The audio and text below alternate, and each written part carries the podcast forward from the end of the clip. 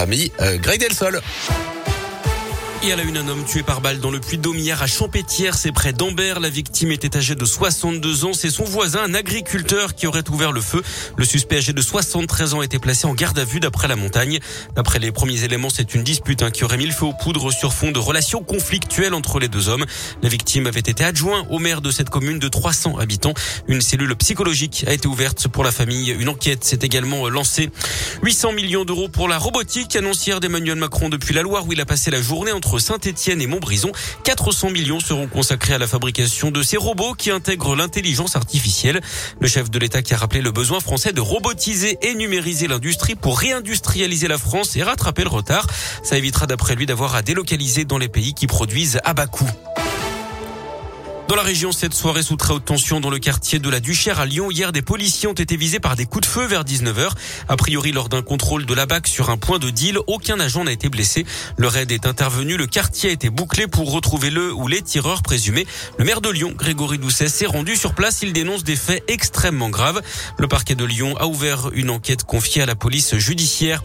Autre intervention tendue hier dans le Rhône, mais pour les gendarmes dans la commune des Ardillas dans le Beaujolais, tout près de la frontière avec la Saône-et-Loire et la Loire.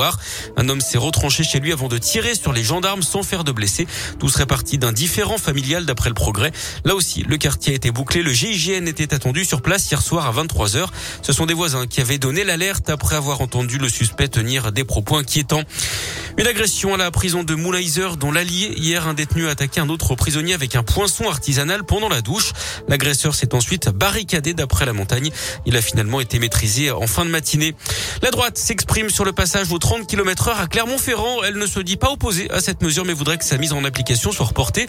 Elle est prévue le 1er décembre. Le chef de file de l'opposition clermontoise Jean-Pierre Brenas considère que la ville n'est pas prête à un tel changement. Sur Twitter, il demande à la mairie de proposer des alternatives à la voiture. Quelle suite au rapport sauvé sur la pédocriminalité au sein de l'Église catholique française? Un collectif d'associations et de victimes a interpellé hier la conférence des évêques de France avant son assemblée plénière début novembre pour qu'elle reconnaisse la responsabilité de l'Église et qu'elle donne une suite concrète aux recommandations du rapport ainsi qu'un calendrier. Les supporters de la Saint-Etienne devront encore attendre pour savoir quelles sont les sanctions infligées par la Ligue après les incidents face à Angers vendredi. Hier, la commission de discipline a décidé de placer le dossier en instruction. Elle rendra ses décisions définitives le 17 novembre. En attendant, la Saint-Etienne accueillera Clermont le 7 novembre dans un chaudron vide et se déplacera à Metz samedi sans ses supporters. Le foot, on en reparle mais sur le terrain avec un match. Ce soir, l'équipe de France féminine euh, affronte euh, le Kazakhstan à 17h.